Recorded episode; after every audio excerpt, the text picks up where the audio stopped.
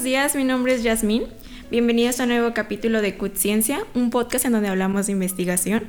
En esta ocasión nos acompaña el doctor Ariel Roldán Mercado Sesma. Doctor, muy buenos días, un gusto tenerlo. Hola Yasmín, ¿qué tal? Buen día. Muy bien. Eh, felices de estar compartiendo este espacio con usted. El día de hoy, para adentrarnos al tema, estaremos hablando de la trayectoria del doctor Ariel. Él es licenciado en medicina, tiene una maestría y doctorado en farmacología es miembro del Sistema Nacional de Investigadores Nivel 1, así como del Cuerpo Académico de Investigación Clínica en Enfermedades Hematológicas y Crónico-Degenerativas en la Universidad de Guadalajara. Y en esta ocasión estaremos hablando sobre su más reciente publicación con el tema Comparación de la prevalencia de complicaciones de diabetes en adultos brasileños y mexicanos, un estudio transversal. Ahora bien, le voy a ceder la palabra al doctor Ariel para que nos platique más sobre él, cuál es su línea de investigación, qué clases imparte en Cutonalá, Adelante, doctor. Hola, Yasmin. Pues antes que nada, gracias por la invitación, porque a veces con los tiempos es complicado. Pues yo en el centro universitario tengo ya ocho años trabajando, desde que el centro universitario estaba en sus instalaciones en, en el centro de Tonala y he impartido clases a las licenciaturas de salud pública, de gerontología y actualmente imparto en la licenciatura de medicina, en la carrera de médico cirujano y partero. Pues he dado clase de fisiología, de farmacología y actualmente estoy dando propedéutica y semiología médica se llama. Y desde hace un año aproximadamente también doy clase dentro del posgrado de investigación multidisciplinaria en salud de aquí del Cutonalá. Dentro del, DIMS, como es el doctorado multidisciplinario en salud, eh, ¿qué, ¿qué, líneas de investigación imparte o cómo está ahí? Pues allí actualmente comparto la dirección de tesis con un amigo mío de investigación. Eh, la idea es trabajar dentro de mis líneas de investigación, que son enfermedades metabólicas, en específico diabetes, pero cualquier otra, dislipidemia, hipertensión. Pero con él es un caso muy particular porque eh, el alumno con el que estamos participando es ingeniero y entonces estamos incursionando nuestros primeros pasos en inteligencia artificial.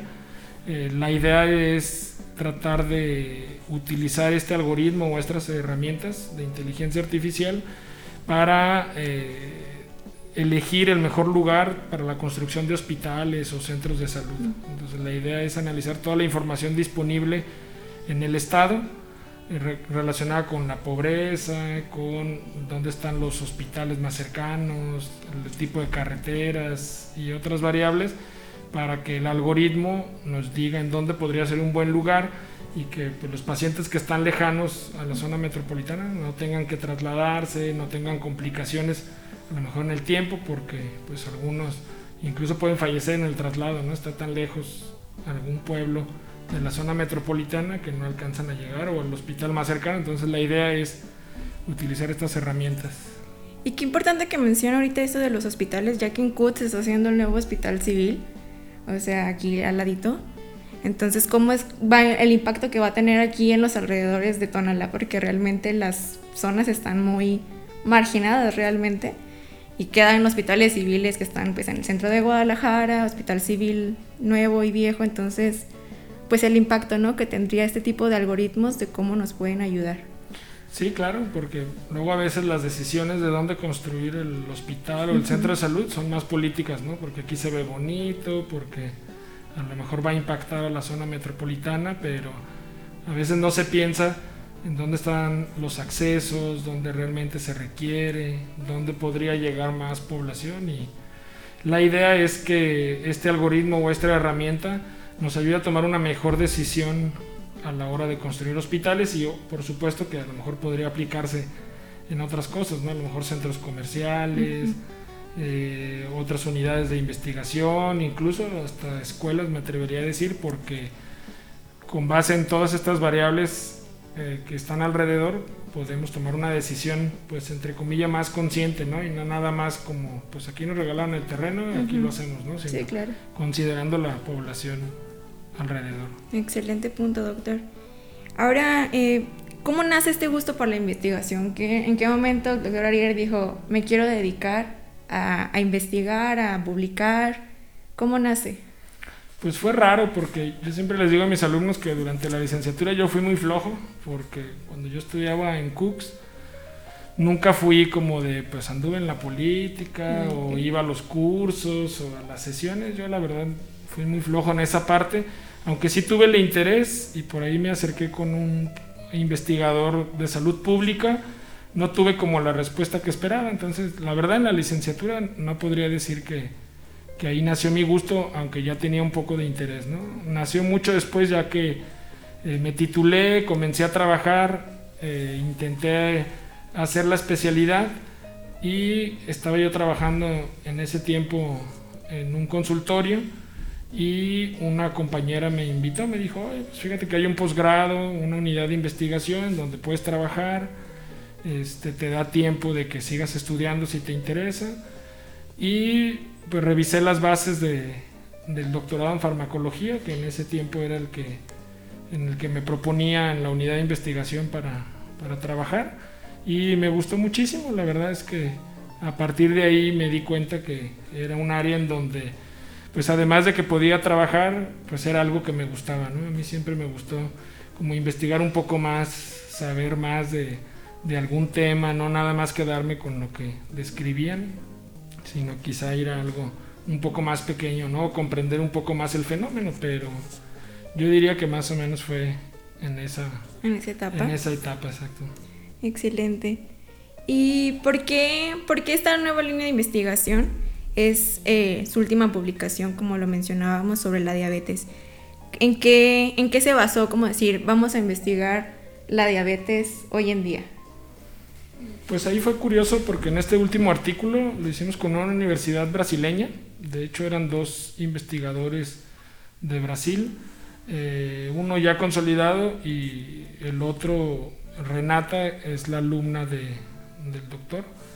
Y eh, por medio de unas alumnas de salud pública me contactaron, este, querían hacer algún proyecto de investigación, las invité para platicar sobre qué tenían en mente y ellas me comentaron que en un congreso habían conocido a este investigador y que estaba interesado en hacer algún proyecto. Entonces pues nos empezamos a contactar mucho antes de la pandemia por, por videollamada y pues ahí medio platicamos en portuñol y en una mezcla también de inglés eh, y acordamos la idea. La idea era comparar eh, la población brasileña con la mexicana, sobre todo en las encuestas, de, encuestas nacionales de salud, porque en Brasil también tienen una encuesta nacional. Entonces quería él hacer una comparación con la nuestra con relación a, los problemas de diabetes. Entonces surgió así de, de esa forma, ¿no? El contacto primero con, con, las alumnas y ya después con el investigador de, de forma directa y en diabetes, porque bueno, esos son los temas que, que a mí me han interesado desde que comencé a, hacer el posgrado. Y él en Brasil se enfoca más que nada al envejecimiento. Entonces él quería explorar cómo estaba la diabetes en, adultos mayores. ¿no? Ok. ¿Cuál fue el objetivo de esta investigación, aparte claramente de conocer la diabetes en adultos mayores en Brasil? ¿Cómo fue aquí en México? Usted, desde su perspectiva para México, ¿cómo fue ese objetivo de la investigación? Pues el objetivo era compararlas para saber si había o si hay similitudes o diferencias, ¿no? Saber si ellos están más controlados, tienen más complicaciones o nosotros, ¿no?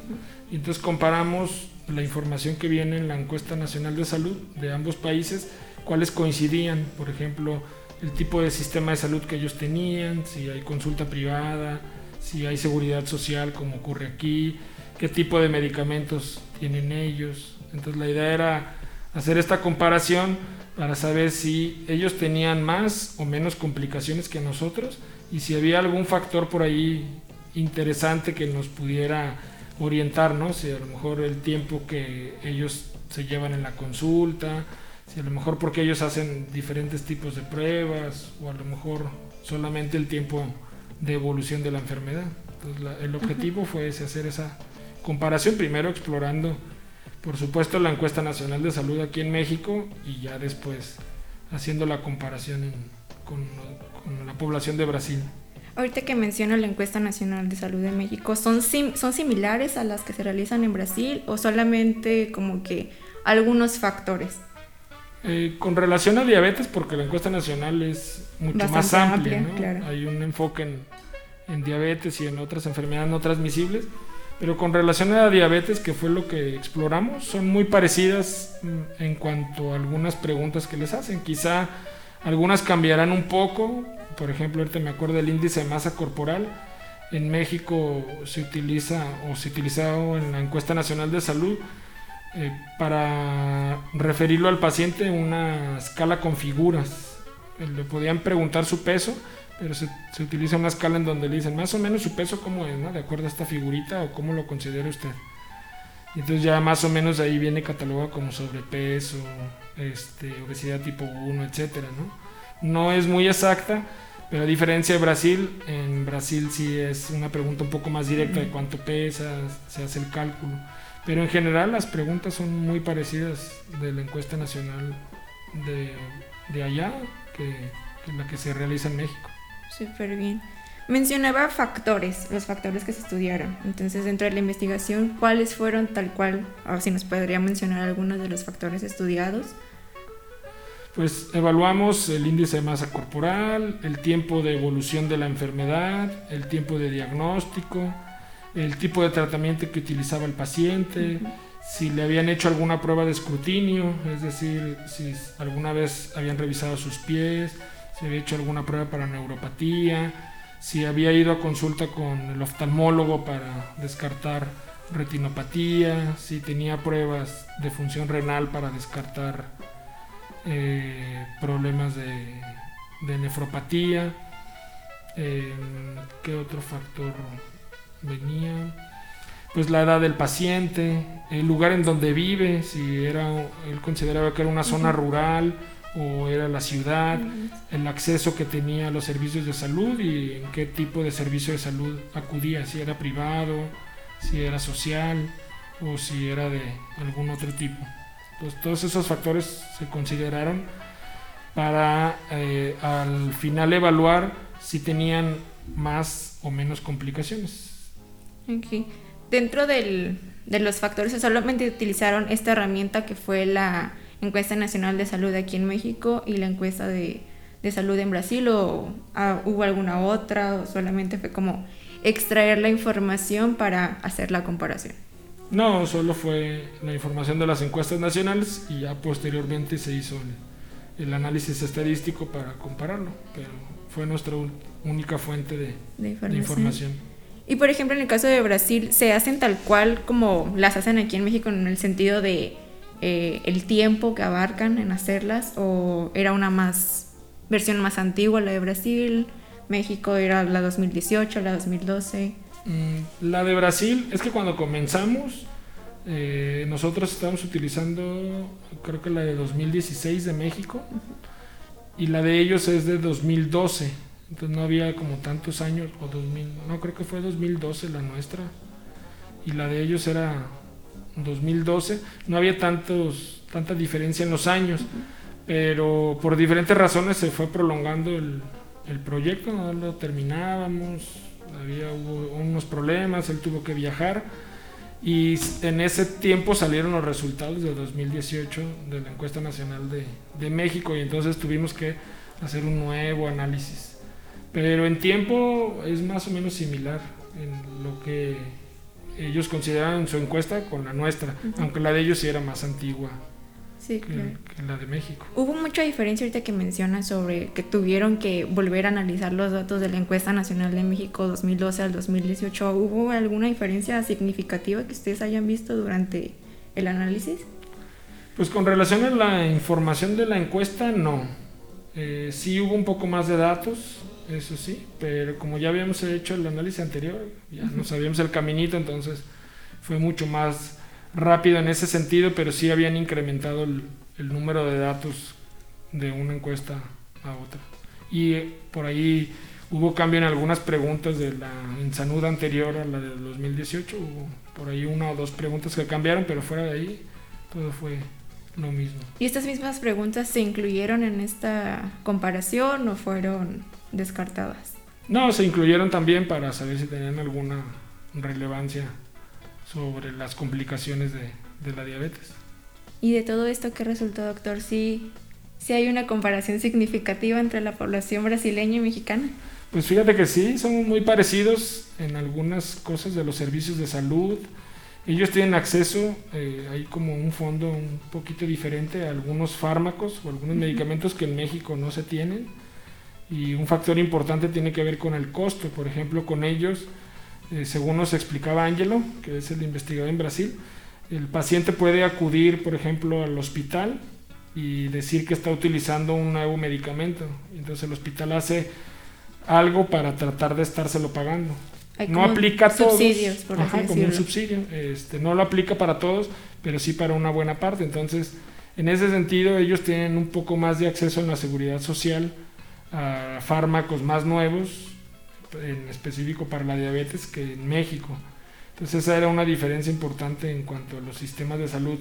Pero con relación a las enfermedades, eh, o más bien los factores de riesgo, eran muy parecidos en el tiempo en que a lo mejor a ellos se les hacía una eh, evaluación oftalmológica o del pie diabético o quizá relacionado con nefropatía, más o menos era muy parecido. La diferencia fue que en México sí tenemos o está más reportado el número de complicaciones, hay más complicaciones por diabetes en México y de estas la que resalta es la retinopatía, la gran mayoría de los pacientes ya tiene retinopatía o un daño pequeño a diferencia de Brasil, aunque también algo de la diferencia tenía que ver con el tamaño de la muestra. En México incluimos en el ENSANUD muchos más pacientes que, que en Brasil. Entonces esta creo que fue la principal diferencia eh, con relación a la población y un poquito más en el índice de masa corporal. En México estamos un poco más gorditos que los brasileños. Este, esa sí es una diferencia importante y en el manejo de diabetes pues todavía mucho más. ¿Y cómo está México en, la diabetes? Porque sabemos que actualmente la, el mayor porcentaje de población en México somos pues jóvenes, por así decirlo, eh, y ustedes estudiaron un poquito más como la población mayor, pues, la población adulta. Entonces, ¿cómo de, ¿qué le depara a México en, en un futuro con esta población en cuanto a diabetes? ¿Qué podemos ver como indicador en, en la población? Pues el problema tiene que ver con, con una mayor obesidad o, índices de masa corporal altos en población joven, sobre todo desde la niñez. Entonces, pues eso no es un buen augurio porque es el principal factor de riesgo junto con el sedentarismo para desarrollar diabetes. ¿no? Entonces, si a las poblaciones más pequeñas de edad no estamos haciendo algo para que mejore esto, pues el panorama se ve complicado, ¿no? Es decir, va a haber una gran parte de la población que tendrá enfermedades metabólicas, de un específico diabetes, ¿no? Y sabemos que el tiempo juega un factor importante en la diabetes, ¿no? Es decir, que mientras más tiempo tengas con la enfermedad, es más probable que vayas a tener complicaciones, ¿no? A pesar de que tengas un control, las complicaciones van a aparecer a lo largo del tiempo, ¿no? Entonces, sí hay algo que hacer para modificar un poco la, la obesidad o, el sobrepeso que, que, hay en la población joven. ¿no? Sí, además que, claro, en el punto de la diabetes, esto lo vemos desde el embarazo, o sea, cómo la diabetes pregestacional y cómo puede tener un impacto, como mencionaban los niños, desde que si no tienen un tratamiento la mamá, etcétera, cómo puede ya el, el niño crecer con esta enfermedad, entonces en una etapa adulta tener mucho más complicaciones si tiene obesidad, si no tiene un tratamiento, etcétera, ¿no? Eh, entonces, ¿cómo, ¿cómo podemos decir que esta investigación tiene este impacto social? ¿Cómo lo ve de relevante en México o también igual en Brasil? Pues en México, bueno, en ambas sociedades, creo que el impacto es que mm, no solamente tienes que ver tus propios resultados, sino que voltear hacia otros países qué es lo que ellos están haciendo bien o que no están haciendo bien para que tú puedas modificar también tus conductas, ¿no? Es decir, hacer una comparación y poder decir, hay más complicaciones de retinopatía en México que en Brasil, hay que saber la razón, ¿no? Y qué están haciendo ellos que no hacemos nosotros para tener menos complicaciones, ¿no? Entonces, desde el punto de vista social, creo que la comparación es importante, eh, no con fines de decir ellos son mejores que nosotros o viceversa, sino para saber qué estrategias ellos están utilizando para mitigar o disminuir las complicaciones, ¿no? Creo que esa sería la parte más importante y buscar otras formas para que el paciente tenga acceso a algunos otros tratamientos, ¿no? Que quizá están impactando dentro de, de la salud. Sí, claro, y contra varios factores también como, pues obviamente como lo menciona el social, tanto la atención hospitalaria, tanto a lo mejor el ingreso familiar que tenga cada uno, claro, para poder subsidiar sus, sus tratamientos, el estado nutricional, sin fin de, de complicaciones que se pueden dar por una enfermedad diabetes que no es bien tratada. Exacto, sí. ¿Actualmente, doctor, se encuentra trabajando en alguna otra investigación? Sí, ahorita estamos terminando algunos proyectos, uno que trabajé, bueno, que trabajamos con una alumna de licenciatura en nutrición. Ella nos ayudó en un proyecto de electroestimulación para pacientes con neuropatía. Eh, la idea es disminuir el dolor en este tipo de pacientes y ella nos ayudó en la evaluación de, los pacientes desde el punto de vista nutricional, eh, antropometría, le daba recomendaciones generales a los pacientes. La idea no era que ellos mejoraran sus hábitos alimenticios como parte del estudio, sino nada más eh, que conocieran sobre la información. Entonces ella nos ayudó en esa parte. Por supuesto que aprendió pues, muchas otras cosas más. Aprendió a dar la terapia, eh, pues obviamente en el trato del paciente, porque ella estaba terminando su licenciatura cuando se unió con nosotros al equipo de trabajo y bueno, le sirvió de, de tesis. Eh, estamos por terminar, bueno, por iniciar un proyecto también en pacientes con úlceras venosas. Ese es con un alumno de licenciatura de medicina, nos está ayudando. El proyecto que te comento de posgrado de inteligencia artificial con este ingeniero y otros que terminamos por ahí que están todavía pendientes de, de salir, pero creo que el más interesante hasta el momento eh, que estamos finalizando de, en la redacción es sobre microbiota intestinal y su impacto en pacientes con neuropatía. Entonces estamos ahí explorando un poco de eso, aunque estamos todavía en la redacción y juntando los equipos, porque la idea es hacer un proyecto pues lo más grande posible. Queremos incluir varios investigadores del centro universitario, no nada más uno o dos, sino varios, que se unan y diferentes licenciaturas para hacer un proyecto un poco más, más grande, ¿no? Y no quedarnos en algo pequeño, pero pues ahí es lo complicado. ¿no? Mencionaba que está buscando incluir a, a, estudiantes de la licenciatura de aquí de CUT. ¿Qué, ¿Qué, licenciaturas podrían participar en ellas por si nuestros radioescuchas están interesados? ¿Cómo, qué, ¿Qué áreas? Pues fíjate que nosotros somos un grupo raro, me refiero a nosotros con el doctor Raúl Baptista, que es con el que he hecho mis últimos proyectos de investigación, porque pues con nosotros se han acercado alumnos de casi todas las licenciaturas y nosotros los aceptamos porque nuestra idea es hacer grupos multidisciplinarios desde diferentes perspectivas. Entonces hemos trabajado, por ejemplo, con alumnos de nanotecnología, eh, de estudios liberales no, pero por ahí ya tenemos uno contactado, eh, pero tenemos de, de, otras áreas, ingenierías, de los de salud prácticamente con, con todas las licenciaturas, entonces nosotros no tenemos problema de, de la licenciatura. -huh porque creemos que todos pueden participar, aportar desde su perspectiva y hacer crecer el, el, proyecto de investigación. Quizá los que muestren un poco más de interés pues son los de áreas relacionadas de salud, ¿no? Pero la verdad es que tenemos de todo un poco. Excelente. ¿Dónde lo pueden contactar, doctor, por si alguien gusta? Eh, pues mi oficina está en el edificio de salud. Eh, estoy en la segunda planta o en la planta alta eh, a un lado de los auditorios. Ahí me pueden contactar y si no, pues lo pueden hacer a través de mi correo electrónico. Me gusta. Que es arie.mercado arroba académicos.udg.mx. Eh, ahí me pueden contactar sin ningún problema o le pueden también pedir en la coordinación de investigación mis datos a la doctora Diana, no tengo ningún problema. Sí, con muchísimo gusto y será muy bien recibido. Si ya han dado caso que alguien guste, pues lo contactaremos para que estén al pendiente.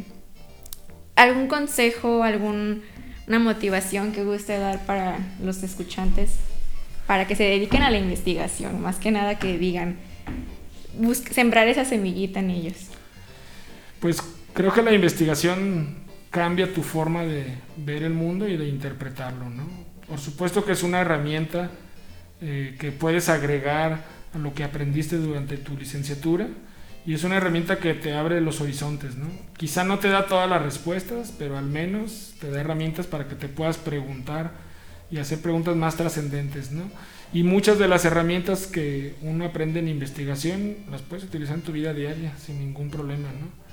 Entonces, pues la idea es que se acerquen porque pues es un campo muy amplio en donde ustedes pueden trabajar. Yo siempre les digo, te permite viajar porque a lo mejor presentas tus proyectos en otros países, te va a permitir participar en otras unidades de investigación, ya sea nacional o internacional, puedes hacer una estancia, te puedes ir a trabajar a otro lugar, te permite conocer gente de otros lugares.